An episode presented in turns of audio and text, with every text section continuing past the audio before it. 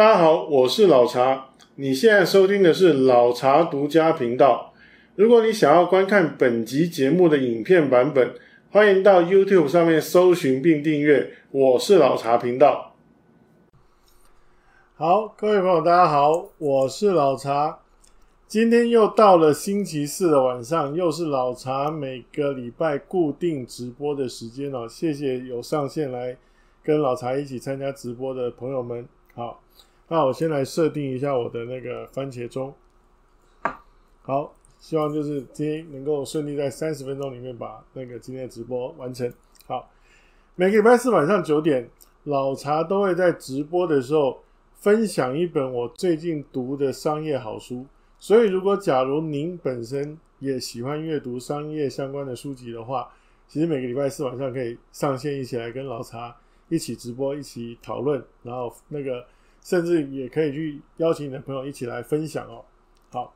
那今天我挑的这本书呢，它本身要针对的读者群还蛮明确的，就是所谓的主管，不管是新手主管还是一般的中阶主管了。好，那我在读这本书的时候啊，其实也不免回想起我的职涯里面担任主管的一些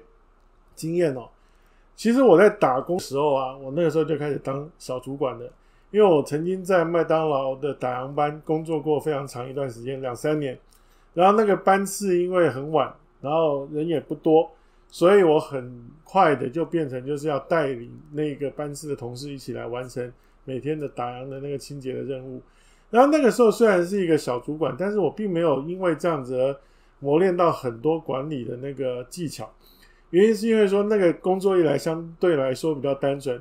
二来，其实那个时候，因为都是一些学生，然后就大男孩，所以彼此啊，其实就是用那种喊来喊去啦，或者就是用那一种就是互相拔钢筋啦，或者是比谁比较厉害这样的方式，然后就其实也就这样子就就弄了两三年。所以那时候其实我还没有学会什么很多管理的技巧。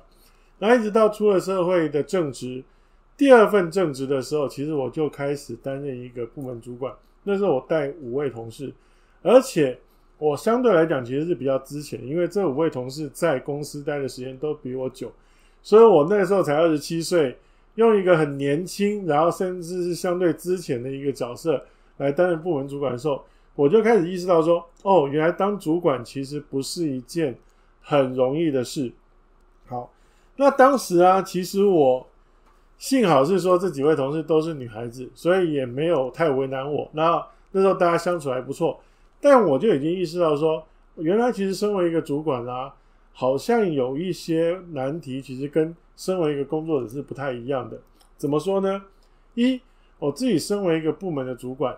那这里面有不同的同事，那对于这些他可能在个性上啦、能力啦，甚至可能他的表现都不太一样的人，我要怎么样跟这一群人相处，才不会让人家觉得我，譬如说不公平、偏心。甚至要用什么样的方式才能够让大家能够变得更好呢？这其实是第一个我在想的问题。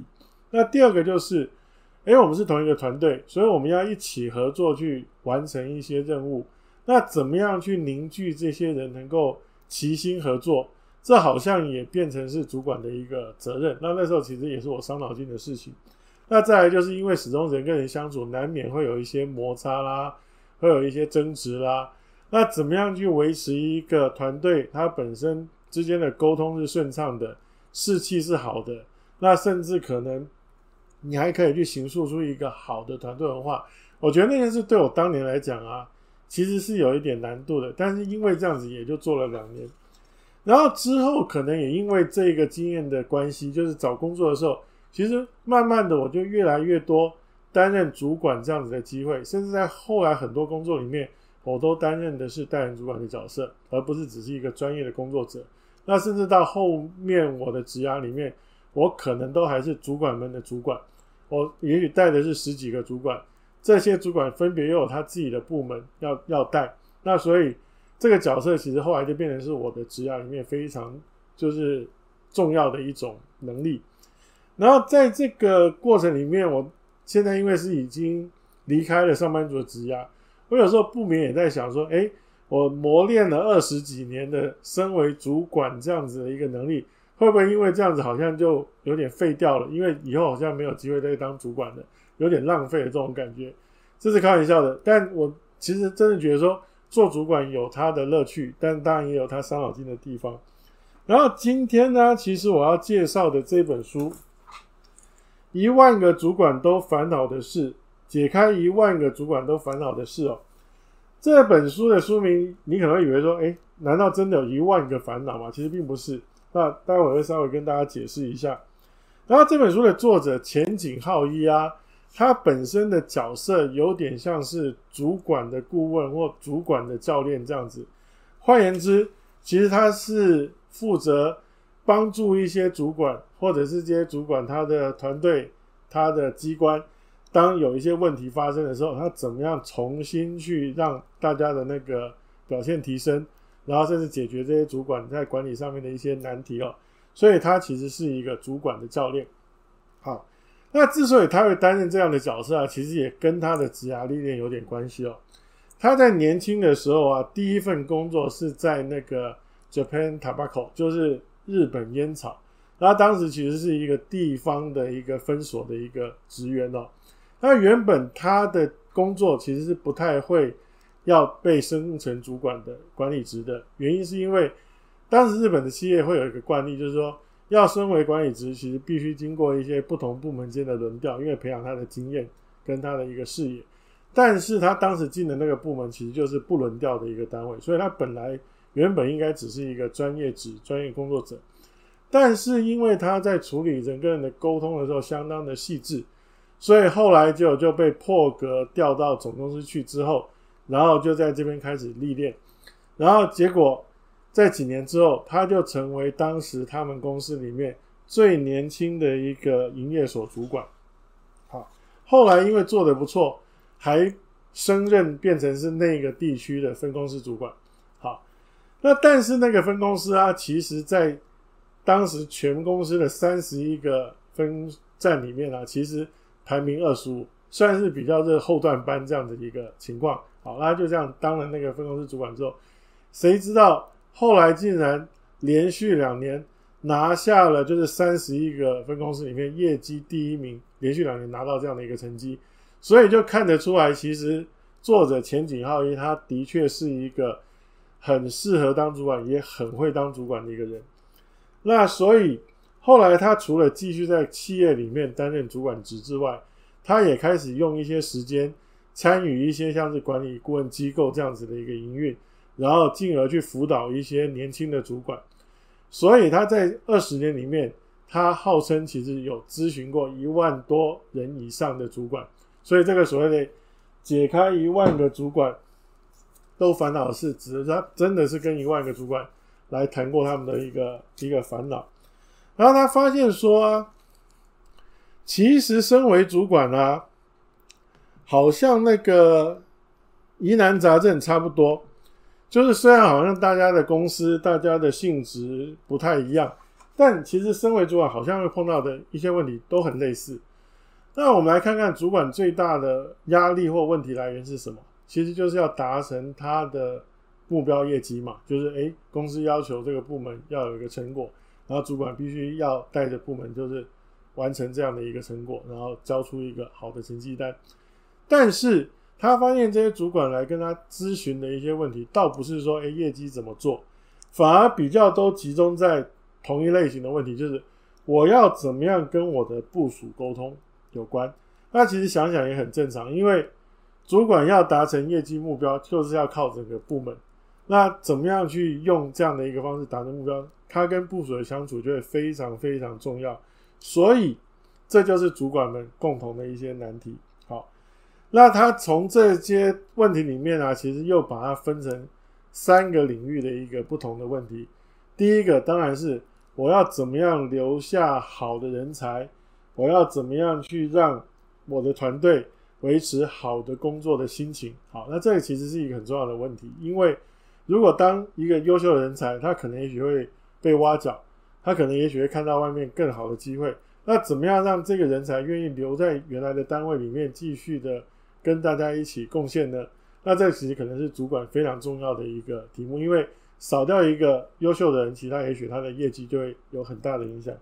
那再来就是，就像我刚刚我自己的情况一样，要怎么样让团队能够齐心合作，一起完成任务？这可能也是很多主管非常伤脑筋的地方，就跟我当年一样。那还有就是，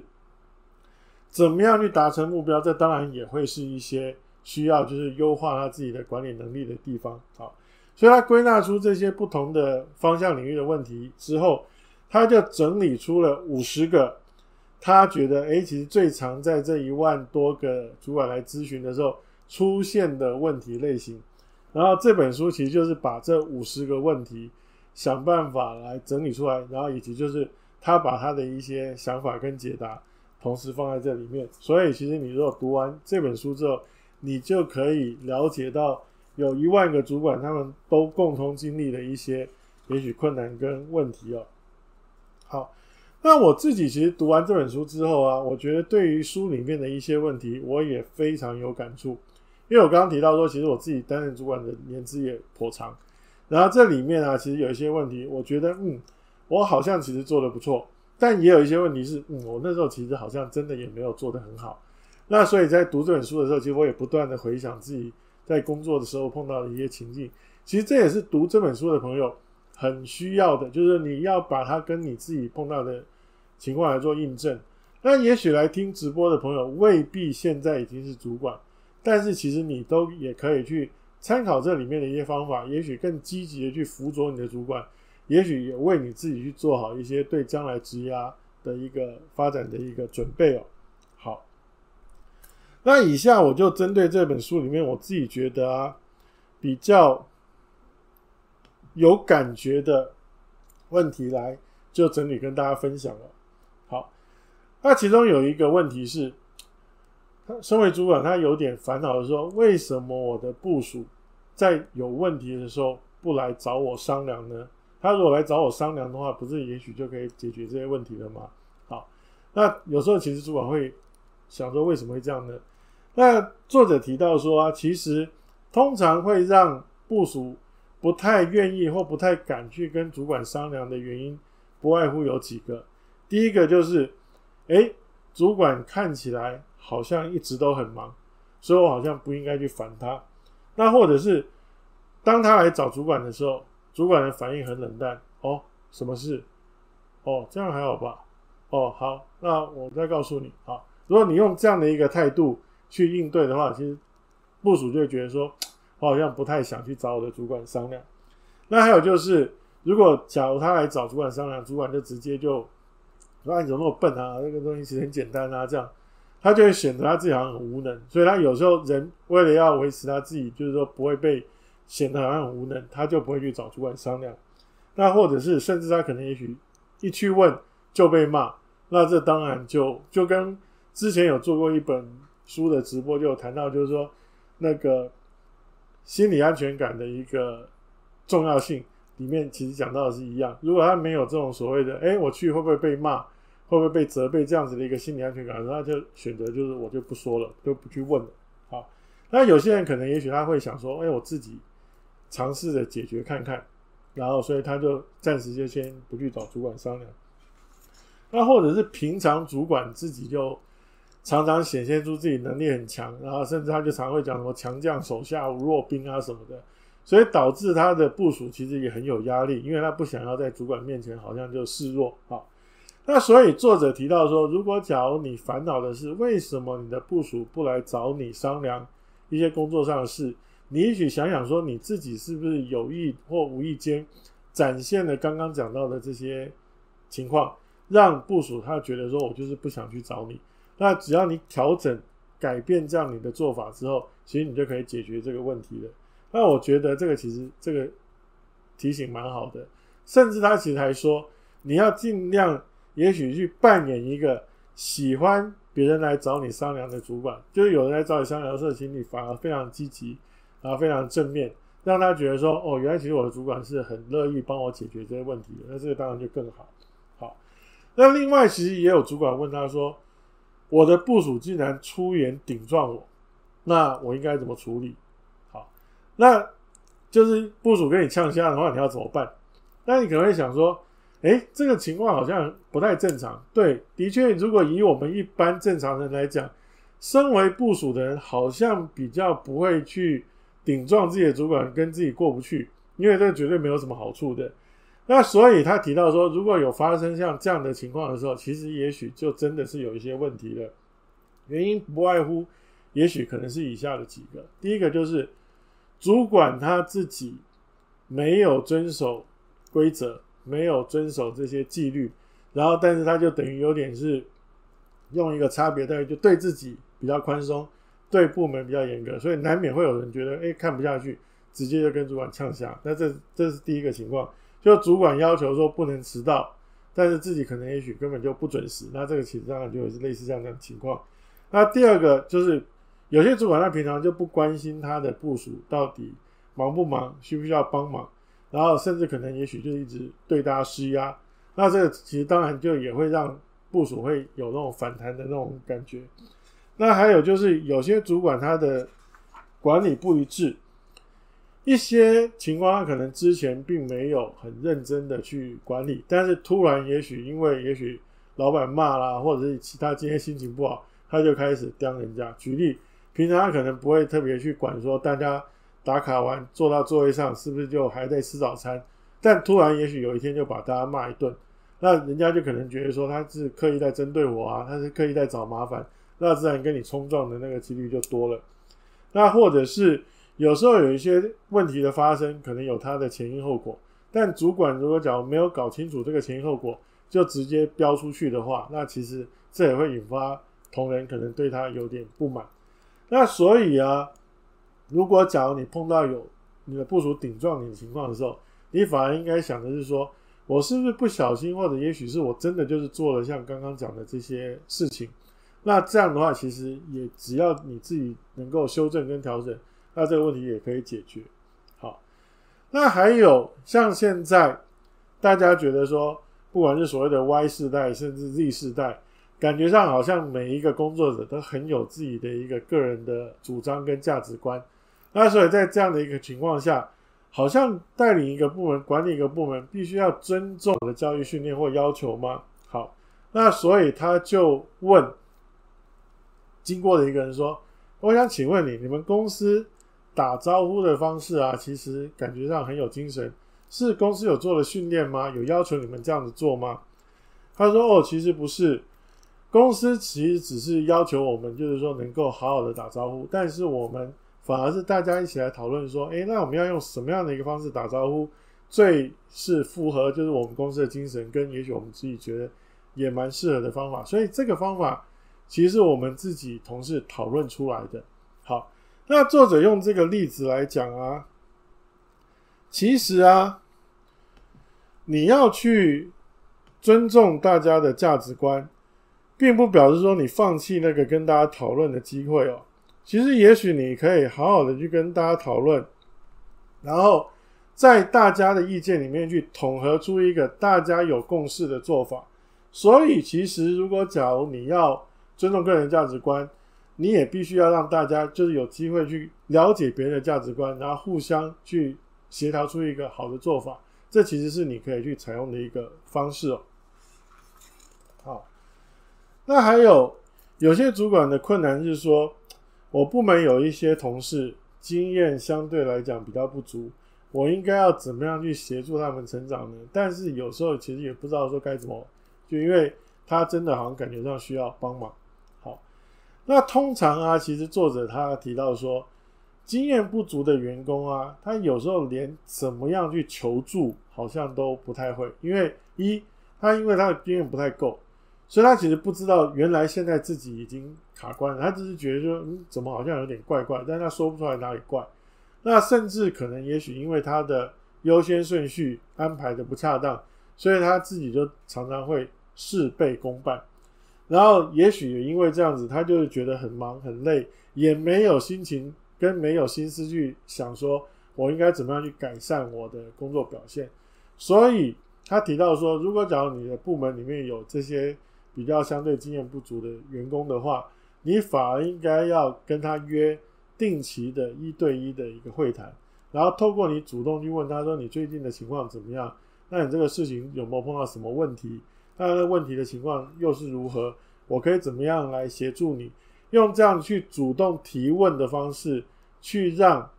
新进的也许经验不足的同事，可以把他的难题就是让你了解，那你才能够去做适当的指导，甚至指导了之后，你都还要去不断的 follow up，去了解说，诶，那他到底现在的情况怎么样？有没有因为这样子而改善？那其实这是你可以去协助一些经验不足员工的一些方法。好，那接下来这个问题其实也很有代表性哦。有人问他说：“嗯，我的团队啊，里面大家不愿意互相帮忙，就是大家都是以自己的工作为主。那或者是也有时候是大家互相帮忙互助之后，就反而整个团队的表现好像变差了。那到底是不应该互相帮忙吗？还是是也许有什么地方做错了呢？”好，那作者提到说。这绝对不是互助这件事情不好，绝对不是互相帮忙这件事情不好，而是没有用好的方式互助，就是互助的品质不够好。那所以要怎么样去提升互助的品质呢？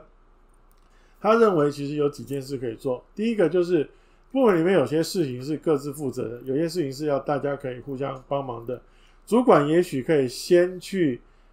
定出一些什么样的事情，在什么样的情况下。大家应该要互助这样的一个情境跟一些规则，让大家可以有脉络可循，而不会说，嗯，我跟我应该是要帮忙他吗？还是我只要顾好自己就好？其实很多时候，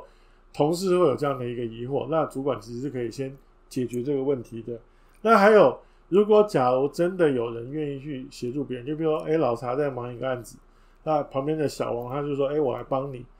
那接下来这个案子，如果说假如有好的成果，老查可能也许在考核上面会记一笔，那但是小王他可能也因为这样子也可以拿到，比如说假设我拿到五分，他可能也可以拿到一分，那这样的话也会让就是愿意帮助的人其实得到好的结果，那这样子的互助的那个机会也会因为这样子而增加，这样子才可以去提升出整个组织里面互助的一个品质哦。那还有一个，这个其实也是当年我。身为一个处女座的主管，其实常常会有的一个心结，就是我们都知道说，身为处女座啊，其实就特别的硬。然后有时候，其实当我需要把我的一些工作分给我的部属去做的时候，我心里面就难免会犹豫说，这样子会不会让他觉得说我好像把工作推给他呢？所以有时候主管自己心里面这关可能会过不去。那有时候反而是部署他自己也会有这样的一个感觉，就觉得说，你看。我的主管又开始把事情就是放到我这里来让我做。好，那这样的问题要怎么样解决呢？其实啊，作者他的经验里面提到说，如果假如你的部署会觉得说我的主管推卸工作给我，不外乎也是因为几个原因。第一个就是这个主管他没有先了解部署现在手上在忙什么东西，他的忙碌程度怎么样，那轻重缓急是什么？他就直接把工作派给他，这样子不免就会让部署觉得说，我的主管在没有管我的死活，他只是不断就是把他不想做的事情丢给我而已。那这其实就会有这样的一个误会。所以在派工作前，先了解他的工作现况，这可能是一个你可以去做的事情。那第二个就是，有时候我们在发一些工作给我们的部署的时候，我们没有去跟他解释说这个工作的意义是什么，目的是什么，就把它当成工具人而已。所以他久而久之，他就会觉得说，好啦，反正你就是把我当工具，你就是把我当做是你的手脚这样子而已。但如果说，假如你跟他解释说，其实为什么现在需要他做这件事，他的目的是什么，意义在哪里的时候，他可能也许就会非常欣然接受这个任务。那还有，有时候其实部门主管在交付工作的时候，去交付给一个人，也许完全跟他现有的工作无不相干的工作。他反而就觉得说，这个东西我就算做再好，好像跟我的考核也没有什么关系，甚至搞不好因为我分神去做这件事情，还影响了我做我自己应该做的事情的那个时间跟品质，所以就是帮越多亏越多。那如果说要避免这样的情况，就是你安排这样的一个工作分配的时候，还是要跟他的工作有点关系的话，那这样他的心态可能会比较能够接受。好那所以啊，其实如果说假如一个主管要懂得妥善的去分配工作，那么就可以用刚刚讲的这些点来考虑，那就不会让同事觉得说我的主管又开始把工作推给我了。好，那还有同样也是主管有时候会去担心的一个问题，就是有人会觉得说，既然身为部门主管，一定要是这个部门里面他最厉害，就是有一些实做的事情，他也许至少不是第一，至少也要是前三名这样。那真的是这样吗？那有一些主管可能也许是从别的部门调过来，他可能并不是那么熟这个部门原本在做的事情的时候，难道他就会真的管不好吗？好，那其实有一家跨国的人力资源公司叫做任仕达，他在二零一八年曾经做过一个全球的理想主管跟职场环境的调查。那里面有一个问题是，你心目中的理想主管，他应该要具备哪些能力或者是特质？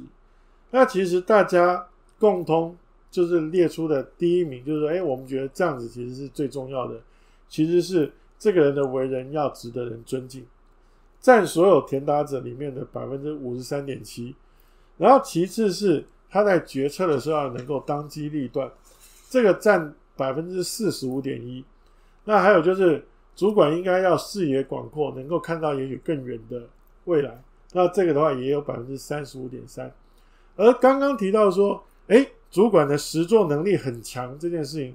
竟然只排到第八名，而且只有百分之十二点五的人觉得说这个东西是一个好主管应该要具备的。所以，其实这里面这个调查就很显然告诉主管说，别担心，你不一定是要是在这里面的实战战力最强的。但是，如刚刚提到的，你必须要值得你的同事尊敬，你必须要在决策的时候当机立断，你必须要有对未来广阔的视野，这反而是一个好主管应该要花时间去磨练自己的。那另外还有一个啊，我自己也觉得说，我曾经经历过的就是，有些工作难免很枯燥乏味，然后甚至可能要花一些时间处理，那这些工作好像。交给谁都好像不太开心这样子，那要怎么办呢？好，那我这边讲一个我自己身为一个工作者的时候的经验哦。其实很多这样的工作背后都还是有它的意义跟目的在，它绝对不是一个纯然的要折磨工作者的部分。我举例，我在蛮久以前在雅虎球拍卖工作的时候，我那个时候有一个任务是每天大概要花一个半到两个小时之间。整理一个数据的报表，因为那个时候还没有什么大数据，也没有那么多就是数据相关的服务，好，所以我每天都要透过查数字去剪剪贴贴，然后去整理一个报表，然后把那个当天的表做出来之后，再寄给所有部门的同事。然后其实这个很无聊的事情啊，我做了三年多，但是我每天都做，甚至有时候休假的时候，我都一定会想办法，就是托人家，或者是甚至我自己可能在。如果方便的话，我就在家里就会把它做掉。那一个人说：“为什么我会这么执着的一件无聊的事情呢？”原因就是因为说，我知道这个报表对我的部门很多同事都很重要，因为他可以用这样的方式去判断类别的发展有没有什么问题啊，甚至可能跟竞品之间的一个就是胜败之类的。所以这个事情虽然很花时间、很无聊，但是我还是很认真的做。所以，如果假如你在分配这种有点无聊、有点枯燥的工作的时候，告诉负责人，就是为什么这件事情要做，跟意义在哪里的时候，他可能比较能够接受。那以及就是当他如果能够很好的去执行这个有点枯燥无聊工作的时候，请不要忘了要给他激励，请不要忘了要给他称赞。那这个时候，其实他就会把这个工作当成是他自己的责任。好，那还有，其实也有主管会觉得说，我的同事好像都不太愿意敞开心胸跟我。聊一些事情，看到我可能也许大家就散了，或者是也许诶本来感觉很热络的那个气氛，结果一出现，大家就觉得好像变得很平静。那这样要怎么办呢？好，那其实作者提到说，如果你的同事、你的部属不愿意敞开心胸跟你谈很多他心里面的想法啦、感觉啊，那不如反过来，你先。找他们谈你心里面的一些想法跟感觉，先敞开心胸对他们。那这里谈的不是说跟他讲八卦，或者是骂那个老板啊，这样其实就是说，身为主管一定也会有自己现在在努力的一些事情，甚至可能碰到一些障碍，甚至可能碰到一些难题，甚至可能你会觉得我需要我的部署给我建议，我需要我的部署给我意见的。那你如果假如先把这些事情，就是跟你的部署很开诚布公的讨论，他慢慢的也会习惯说，哎，其实我也可以跟我的主管谈这样的事情，其实你就可以改变像这样子一个情况了。那还有也有人会问说，每次开会的时候问说大家有没有意见啊？这个事情大家有没有想法？就大家就一片沉默。那我要怎么样改变这个情况呢？就作者他就提到说，你不能好像每次都跟你的部署快问快答，就直接马上丢出一个问题，就希望说他能够给你一个答案。那如果假如你真的希望听大家的意见的话，不如就是在开会前，甚至可能提早一两周，就把议题，甚至可能相关的资料就发给大家，让大家可以先想一下。开会的讨论的时候，你也可以先就你部门的情况，先分成也许两三个人的小组，先讨论。然后再大家一起讨论，让这个大家可能也许担心，就是诶，我会不会讲错话？这个用小组讨论方式先减轻大家的一个顾虑，然后再用这样的方式，你就可以得到他们的意见了。那以上是我分享一些我自己觉得说，在这个读这个书里面，诶，我觉得有些蛮有感触的那个问题哦。然后书里面有一段话，我自己觉得讲得蛮好的。他说，在远古时代啊，我们现在的人类的祖宗其实是所谓的智人，就是智慧的智智人。然后跟智人同时期，其实还有尼安德塔人。那尼安德塔人其实他本身体型是智人的一点三倍，整个敏捷度甚至可能是力量都比智人来的强大。但最后尼安德塔人灭亡了，而智人就一路存活到现在，成为我们现在的人类。为什么呢？就是因为智人当时知道自己的体型小、力量差，所以智人懂得用团队的方式去